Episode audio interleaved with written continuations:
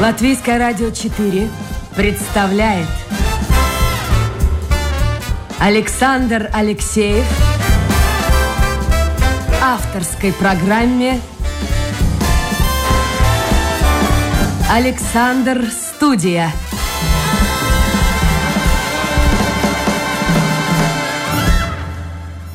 Здравствуйте, друзья.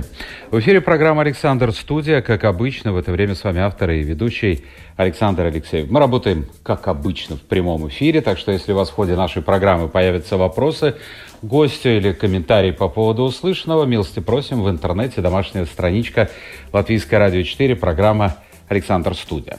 Сегодня исполняется 80 лет с тех страшных событий 14 июня 1941 года, когда тысячи жителей Латвии, латыши, русские, евреи, поляки были высланы в Сибирь, на север, на Дальний Восток. И вот один из свидетелей и жертв этих страшных событий у нас сегодня в гостях. Это Юрий Свиденч, врач, в прошлом политик и бывший руководитель группы «Хельсинки-86». Юрис, добрый день. Добрый день. Вы знаете, давайте начнем с вопроса, который вот меня очень беспокоит и волнует. Я думаю, что и вас этот вопрос волнует. Проходит время, 80 лет. С точки зрения истории это не так много, но с точки зрения жизни человека это, это одна человеческая жизнь. А уходят люди, уходят люди, которые знали и на себе пережили эти события. А вот как вы думаете, что нужно сделать и вообще можно что-либо сделать, чтобы молодежь, новые поколения, молодые поколения не забывали эту страшную дату? Я думаю, ваша передача этому способствует, чтобы не забыли.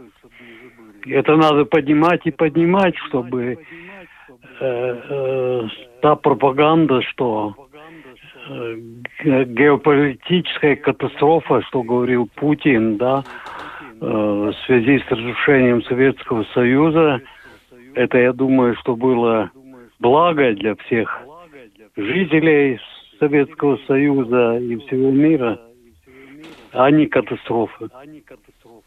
Ну вот посмотрите, сколько лет э, прошло уже, э, а в общем-то сейчас, если говорить о России, вы упомянули Путина и Россию, ну, в общем-то, там э, возводится в культ события, связанные с началом Великой Отечественной войны, вообще Первая мировая война, и замалчивается, мне кажется, как-то вот так замалчивается, на второй план уходят события, связанные с репрессиями. Почему это происходит? Конечно, замалчивается. Потому что я думаю, что современная Россия естественное продолжение Советского Союза. И чем дальше, тем хуже. Ельцинские времена или это, это прошли уже.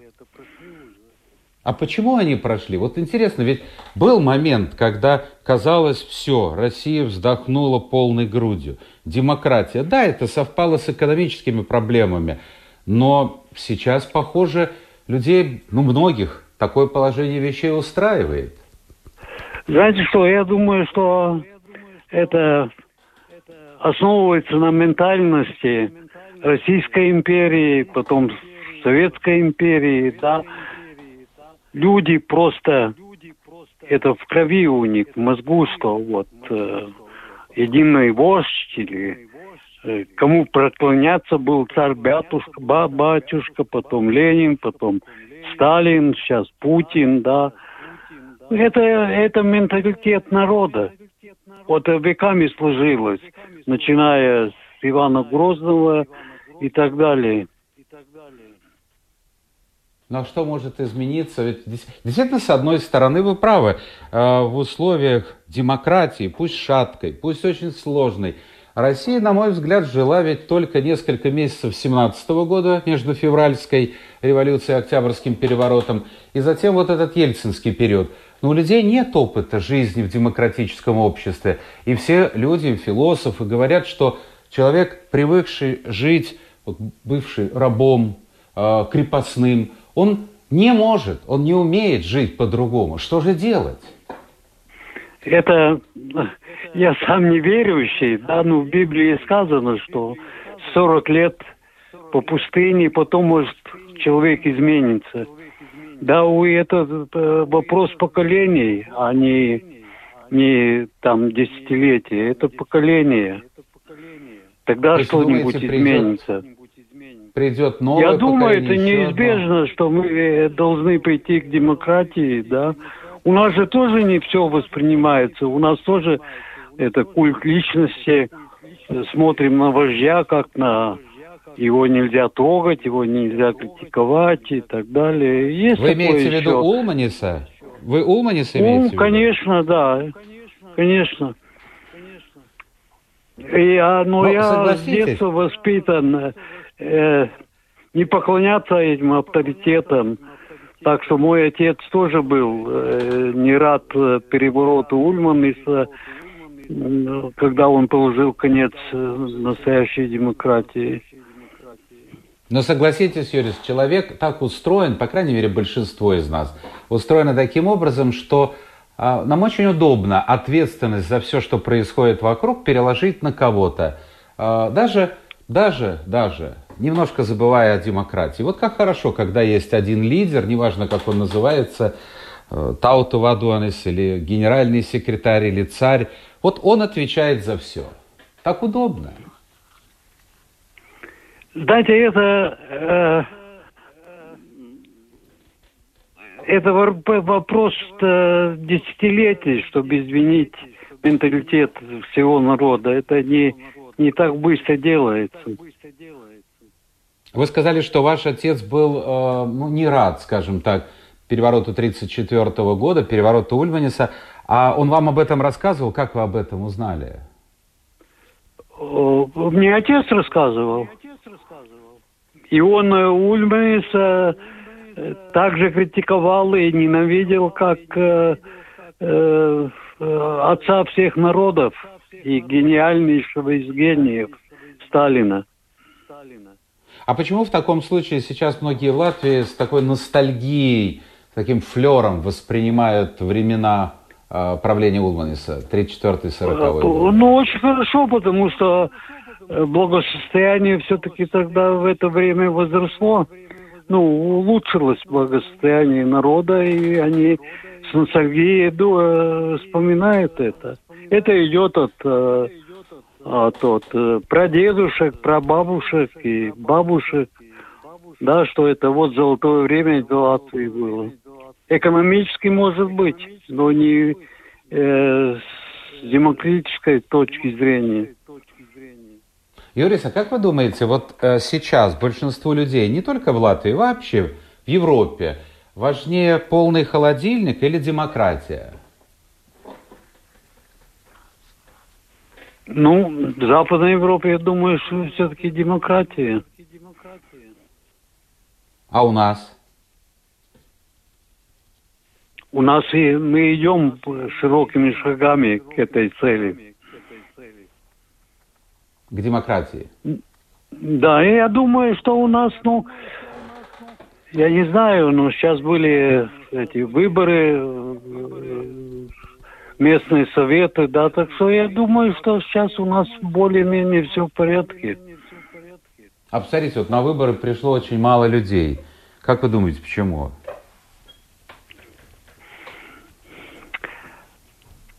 Почему? Ну, трудно сказать. Я думаю, что э, в этих э, Западной Европе тоже э, низкая не, низкая Явка. посещаемость этих выборов, да. Ну, там, наверное, от хорошей жизни, а у нас вот трудно сказать. Политологи по-разному Знаете, что если Ну, мы хорошо. говорим о хорошей или плохой жизни, мне кажется, мы немного, слишком много акцентируем, что у нас все плохо, плохо, плохо. Я работаю в Латгалии, да, в больнице. У меня санитарки, если у них ночные дежурства, они получают на руки около тысячи э, евриков, да. Это не так мало, я думаю, что, ну, есть, конечно, бедные и, и богатые есть везде. В той же Америке есть бомжи, и у нас есть бомжи, да. Ну, общее состояние, конечно, если он, человек, трудится, нормально, он нормально получает. Я, я считаю, что не так плохо у нас, как иногда мажем это и говорим, что плохо, плохо. Никогда мы не будем все равны, и слава богу, что есть есть э, богатые, есть и, ну, что бедные, это, конечно, печально, но это жизнь такая. А что вас, Юрий, заставляет э, в столь преклонном возрасте, вам за 80, а, работать?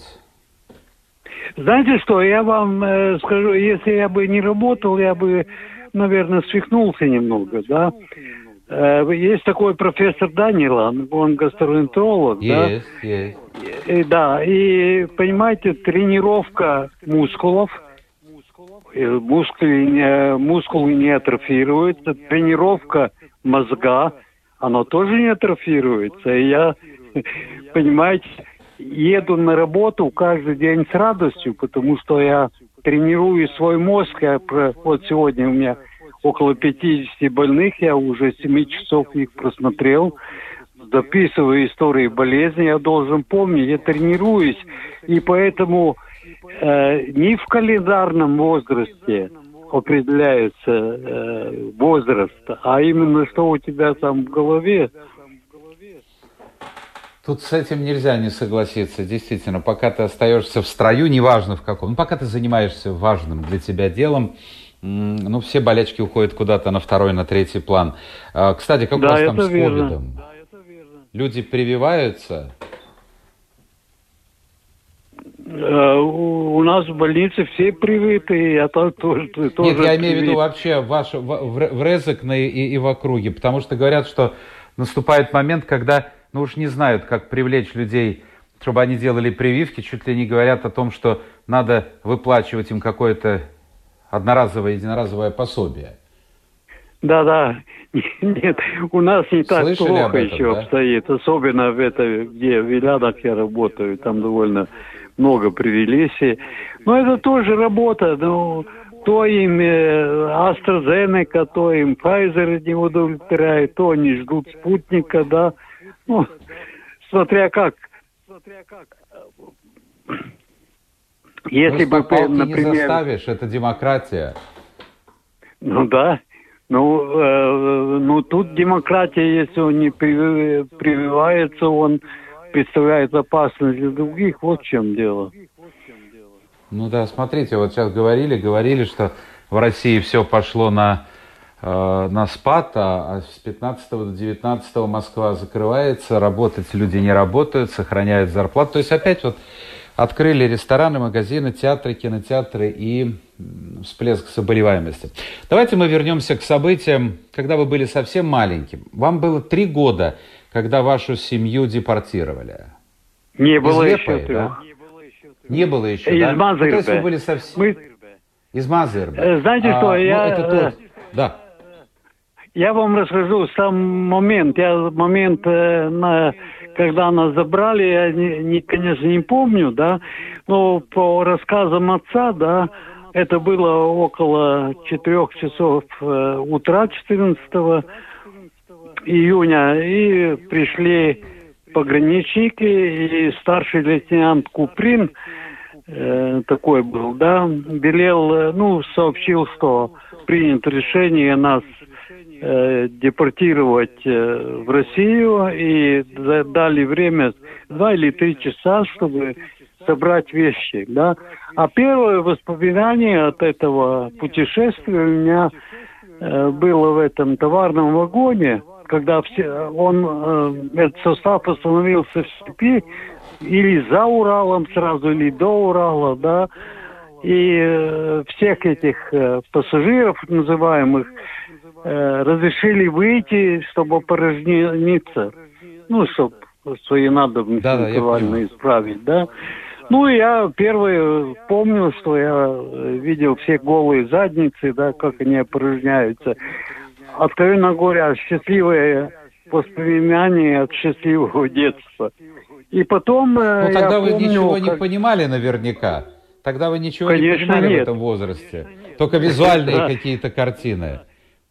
А вы сказали, э, Юрис, что э, пришел человек и сообщил о таком решении. А он объяснил, почему такое решение принято? Какой-то документ э, Да, на, показал? на основании постановления Совета министров Латвийской ССР. Так, это, а что в этом постановлении говорилось? А что там говорилось? Ну, что э, в связи, что э, ненадежные э, люди, нелояльные люди к Советскому Союзу. Вот так. так Подождите, ва- ваш отец, насколько я понимаю, был не, не был ни политиком, ни военнослужащим, он был врачом, да? Да, он был врачом плюс журналистом, который который э, критиковал эти авторитарные режимы, Ульманиса, и в том числе, э, что творилось на востоке от Латвии. Хорошо, а при Ульманисе он каким-то образом пострадал или нет? Нет, просто статьи? его не стали печатать. А, ну тоже можно сказать, какие-то репрессии были. Высылали да, вас, да. маленького ребенка, высылали вашего отца, маму, домохозяйку и еще двоих детей. Да, да, да, ну а отца не высылали, а его сразу арестовали и отправили. А, а вас высылали отдельно?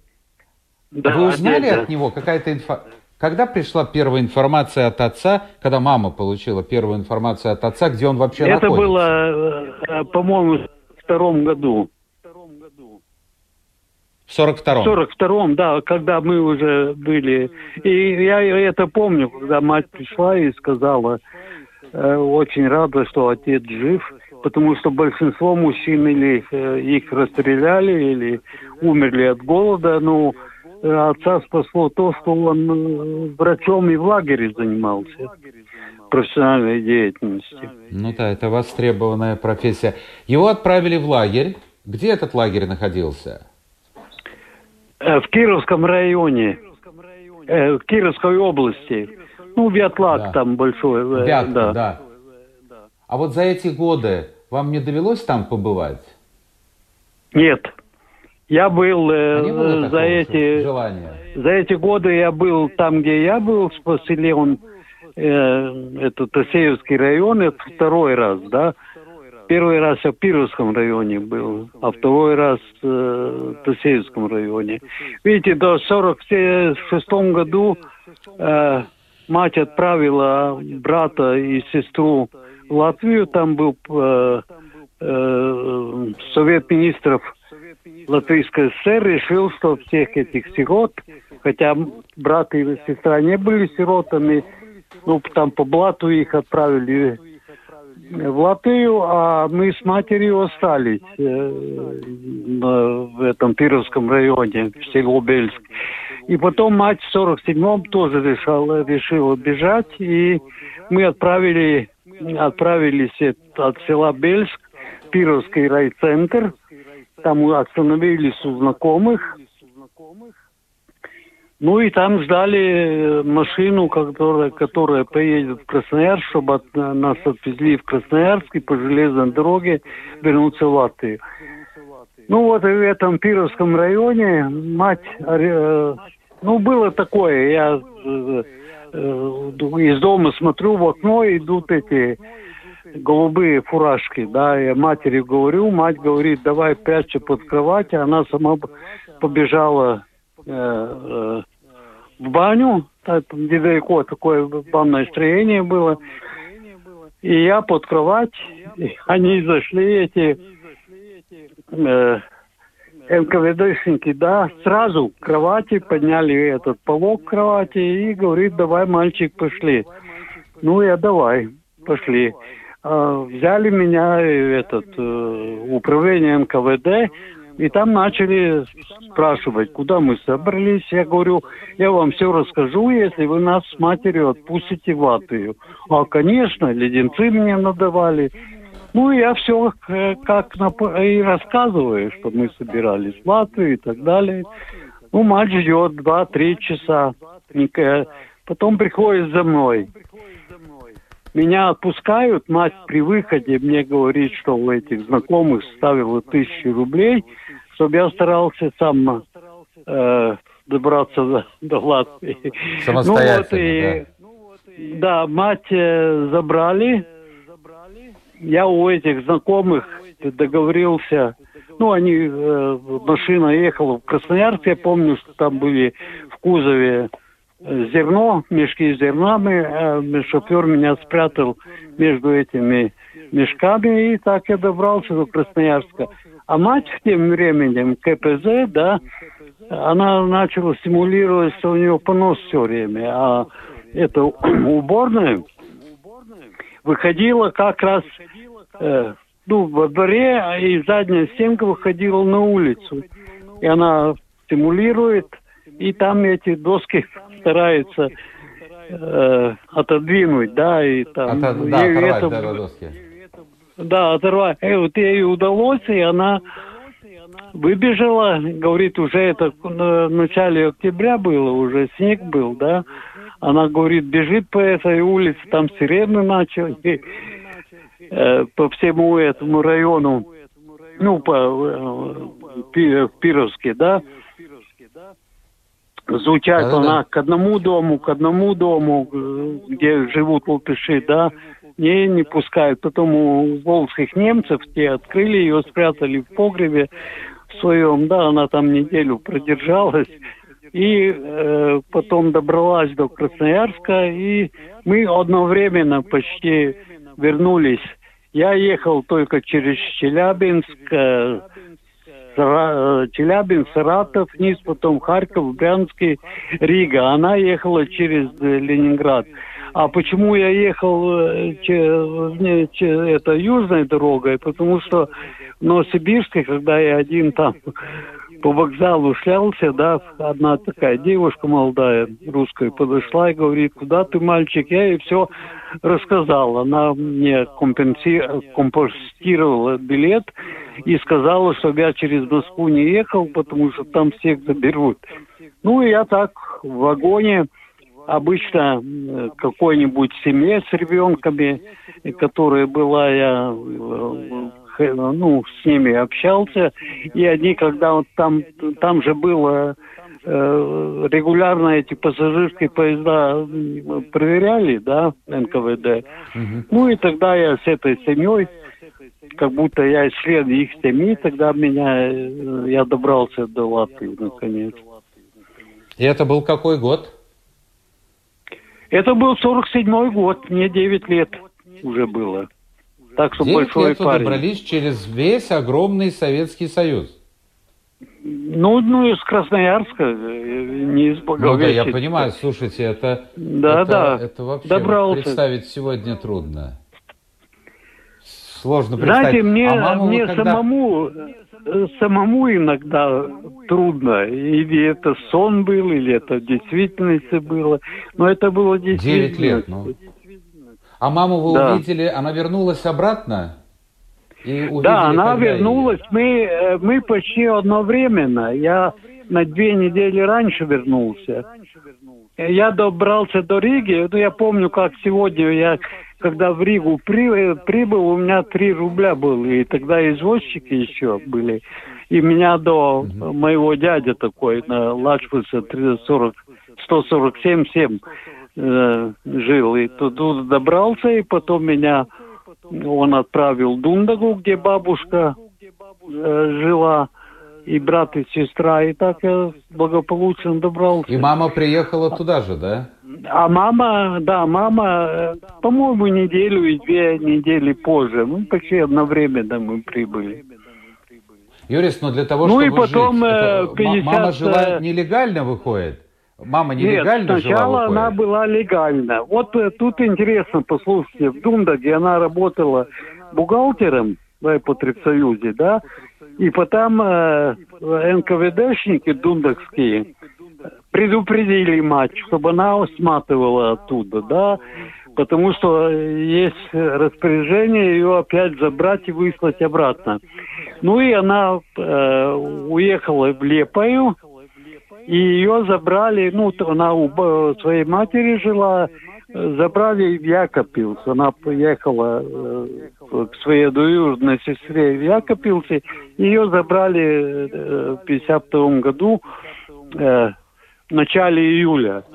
Ну и ее доставили обратно не в Пировский район, а в Тасеевский, потому что в Тасеевском районе жила дальняя родственница ее.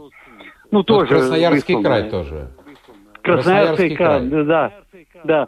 И потом, э, значит, э, э, в конце июля или в начале августа всех нас детей забрали, да, и тогда началось путешествие в течение Снова двух обратно. месяцев.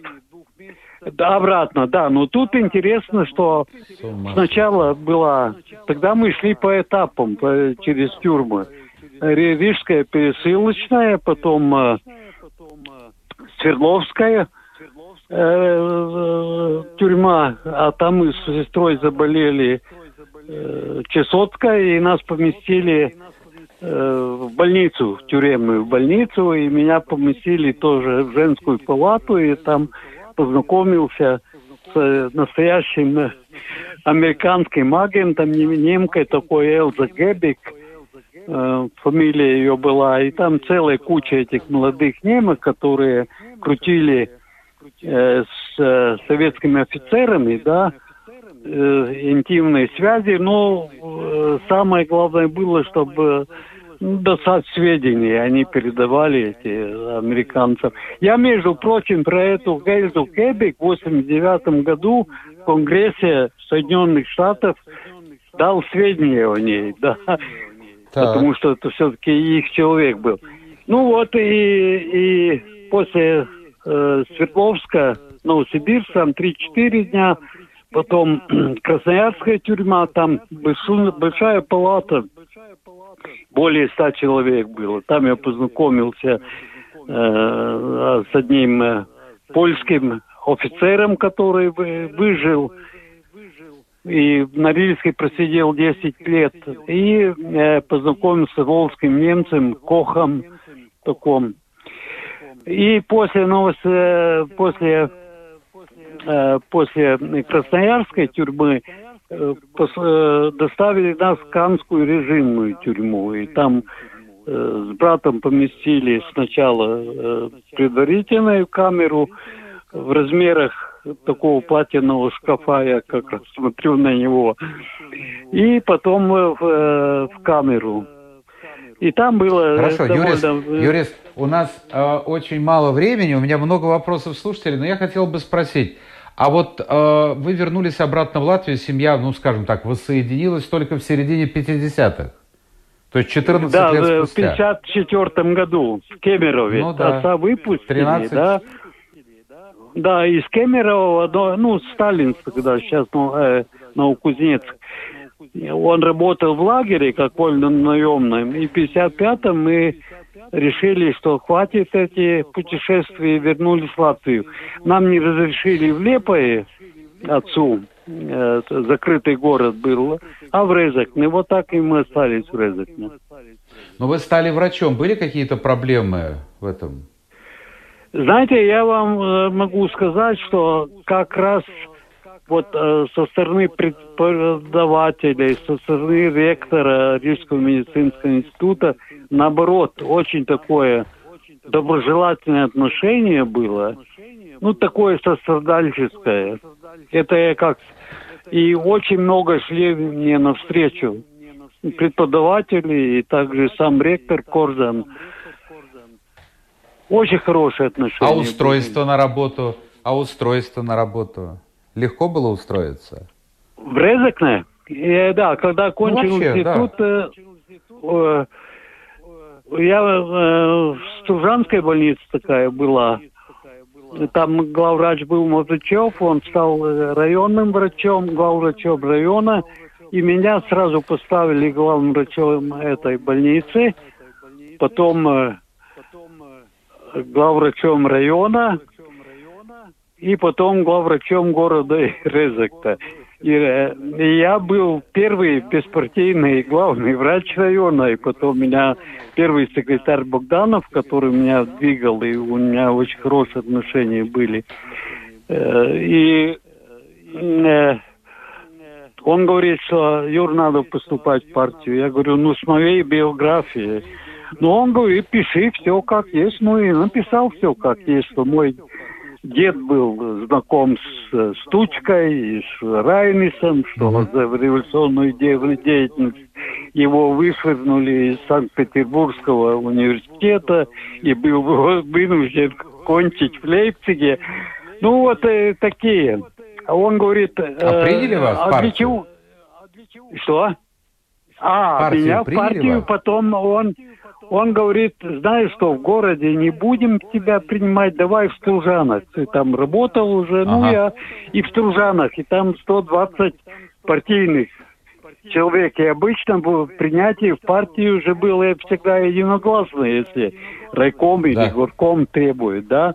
Но у меня там 120 э, коммуняк был, было, и из 120 100 проголосовало за, 20 против. Это тоже уникально. Но это и когда меня приняли Юрис, в, э, в да. партию, э, там э, э, в райкоме администра... начальница административного отдела Новикова и Николаева, она орет, кого в партию принимаем, я нутром чувствую, что не наш человек. Враг народа. Потом она я уже права. говорил, она правильно права. думала, товарищ. Правильно. Так, Юрис, у нас да. буквально 4 минуты. Давайте самые интересные вопросы. Коротко хотелось бы от вас получить ответ. Спрашивает Зина. А в чем причина развала Советского Союза? Как вам кажется, почему развалился Советский Союз? Неизбежно. Это было неизбежно, неизбежно. в связи с, э, э, с плановой экономикой. Она не тянула уже. Понятно. Борис интересуется, как бы вы думаете, сложилось развитие Латвии без репрессий. Вот не было бы репрессий, но Красная Армия находилась на территории Латвии. Вот мог ли как-то по-другому э, развиваться сценарий событий? Если Красная Армия находилась, ну, были бы сателлитами Советского Союза, и все. Степан пишет, страшное время, не дай бог. И как ваш гость остался при этом атеистом? Как я остался атеистом? Да, да, при такой жизни, при такой судьбе. Знаете что, когда в Сибири первый раз, когда мы лежали все четверо, мать, и брат и сестра в одной койке, мать всегда перед сном э, говорила, Dievs, э, Dievs Tēvs debesīs, lai svētīts savus vārdus. Но по-настоящему она никогда не верила. А мой отец был атеистом квадрате. Он э, называл этих ксензов, чернорубашечников, так же, ну, как советская события вашей жизни трагические, они не повлияли. Михаил пишет, ну, Нет. в принципе, мы об этом уже говорили, сейчас в России, пишет Михаил, все больше говорят о том, что сосланы, репрессированы, это заслужили. А, как вы думаете, к чему это приведет, вот такое оправдание, оправдание репрессий? На самом высоком я бойду, уровне? Я боюсь, что опять э, кто-то в лиризму. Очень много эмоциональных э, посланий. Вот Юлия, дети-то в чем виноваты? Вот звери. Ну, действительно, вот, а вот ведь говорили, что Сталин, кажется, говорил, дети за родителей не отвечают. Ну вот, когда вы были в Сибири, пишет Ольга, что скажете о тех людях, которые там жили? Как они к вам относились? Местные.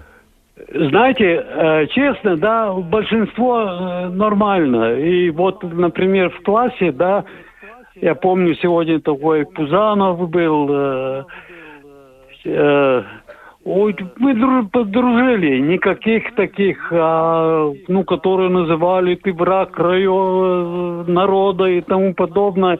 Единичные случаи. Большинство челдона, ну, сибиряки, вы знаете, их челдонами называют, да, доброжелательные, да. нормальные люди.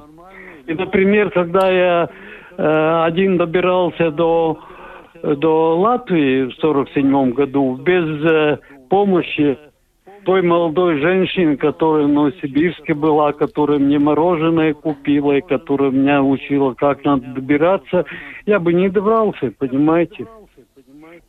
Понятно. А, Олег пишет, Э, кто, ну тот, кто выбирает между колбасой и предпочитает колбасу, тот со временем лишится и того другого. А гостю респект, работа по силам – это лекарство, как пишет он от маразм, ну, чтобы действительно не сойти э, с ума. Уходит поколение настоящих поколений, настоящих врачей, пишет Полина. Как вы? А, вот уходит поколение настоящих врачей, как вы? Это очень грустно. Как вам кажется, что новое поколение врачей неужели не продолжит ваше дело? Поколение врачей, я у меня один внук, я его все стараюсь, чтобы он э, шел по моим пятам и по пятам дедушки.